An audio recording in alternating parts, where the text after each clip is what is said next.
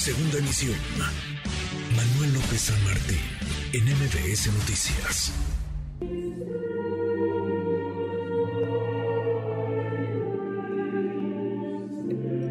Largas, muy largas las eh, filas, son miles de ciudadanos que se han formado en Londres, esperan acceder a la capilla ardiente donde reposa el féretro de la reina Isabel II en Westminster Hall. Allá estás tú, Luciana, Luciana Weiner, y allá parece que te vas a quedar un buen rato. Querida Luciana, ¿cómo estás? Manuel, qué gusto saludarte a ti y a todo el auditorio. Muy buenas noches eh, para ti. ¿Cómo van las cómo van las cosas allá? Ya no te pregunto de tu eh, boleto de regreso porque ya eres un poco británica. ¿Cómo van las cosas allá, Luciana? Pues déjame decirte que nosotros nos, nos formamos en la fila y entramos en la capilla ardiente, salimos hace media hora más o menos. La verdad es que tardamos unas cinco horas y media desde el momento en que nos paramos hasta que entramos por las puertas del, del, Palacio de Westminster. No nos fue tan mal porque, como dices, ahora las filas han aumentado y se están tardando unas siete horas en ingresar a ese lugar. Ahora sí que el operativo de seguridad, Manuel, es bastante más robusto de lo que hemos platicado hasta el día de hoy. Hoy por primera vez vimos policías con armas a la vista, vimos también todas estas bandas que se pusieron al ingreso del palacio donde tenías que pasar tus pertenencias porque no se puede ingresar ni con comida, ni con líquidos, ni con bebidas, ni siquiera alcohol en gel. Entonces, un operativo bastante más robusto de lo que hemos estado viendo y también muchísimos voluntarios que están en la fila, algunos organizando y otros directamente como apoyo emocional de las personas. Eso fíjate que me llamó mucho la atención. Voluntarios sanmaritanos que están platicando con la gente sobre el momento que se está viviendo en el país, algo muy particular y lo cierto es que estuvieron tuvieron mucho trabajo el día de hoy. ¿eh? No, ya me ya me imagino. Oye, muchos británicos, turistas también. Eh, ¿qué, qué, ves ahí y, qué va a seguir, digamos, estas próximas eh, estos próximos días? Eh, ¿Qué sigue hasta llegar al, al día del funeral el próximo lunes 19 de septiembre, Luciana? Pues nos quedan cuatro días de funerales abiertos al público. Lo cierto es que la gran mayoría las personas son personas locales o de comunidades cercanas, de países cercanos. Sí hay turismo, porque de hecho los hoteles, primero que están en su tope máximo y además que han tenido un aumento del 40%, es decir, que la derrama en materia de turismo todavía no hay números oficiales, pero sí va a ser significativa.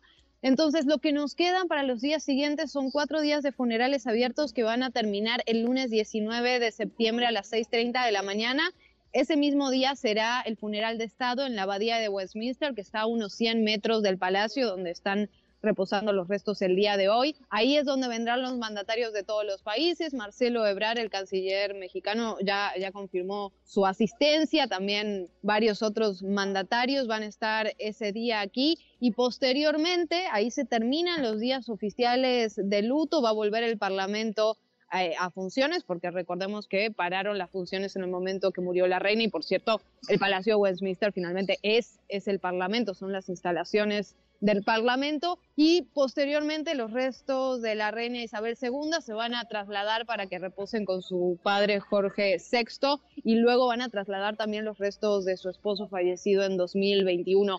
Eso es lo que nos queda. El lunes 19 terminarán, digamos, los funerales, esta parte del proceso y vendrá la otra, ¿no? Los nuevos desafíos que tiene el rey Carlos III. Ya vimos algunos pequeños incidentes por ahí que se hicieron virales en las redes sociales y también todo lo relacionado con la economía, la política, lo que está ocurriendo en Europa en materia de crisis energética, en materia de crisis económica y con la invasión también de Rusia a Ucrania. Sin duda. Pues ahí está. Y por el otro lado, el rey Carlos III, pues en lo suyo, ¿no? Luciana ya metido en, en lo suyo, en encabezar la corona británica.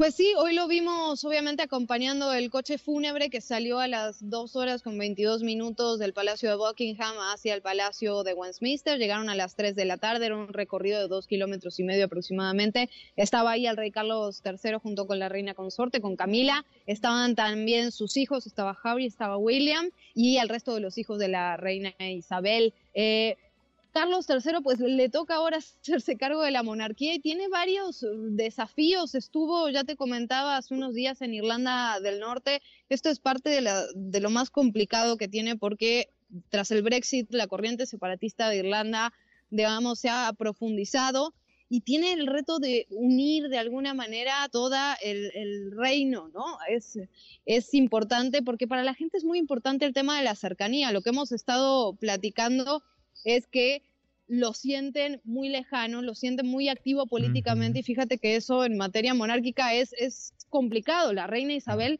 jamás hizo una declaración sobre política en sus 70 años de, de reinado, ¿no? Sí, sí, sí. Qué, qué reto, ¿no? El reto enorme de Carlos III que llega ahora a la, a la, corona y el contraste inevitable en todas y cada una de sus acciones, de sus palabras con, con Isabel II. Luciana, pues eh, te seguimos escuchando, nos vemos por la noche ya en ADN 40. No estás durmiendo porque estás al aire todo, todo el día desde tempranito, y es de noche y luego hasta la madrugada, pero muy valiosos, muy valiosos tus, tus reportes y que nos cuentes cómo anda la cosa ya en el Reino Unido en este momento, que es por muchas razones icónico, histórico. Gracias, Luciana.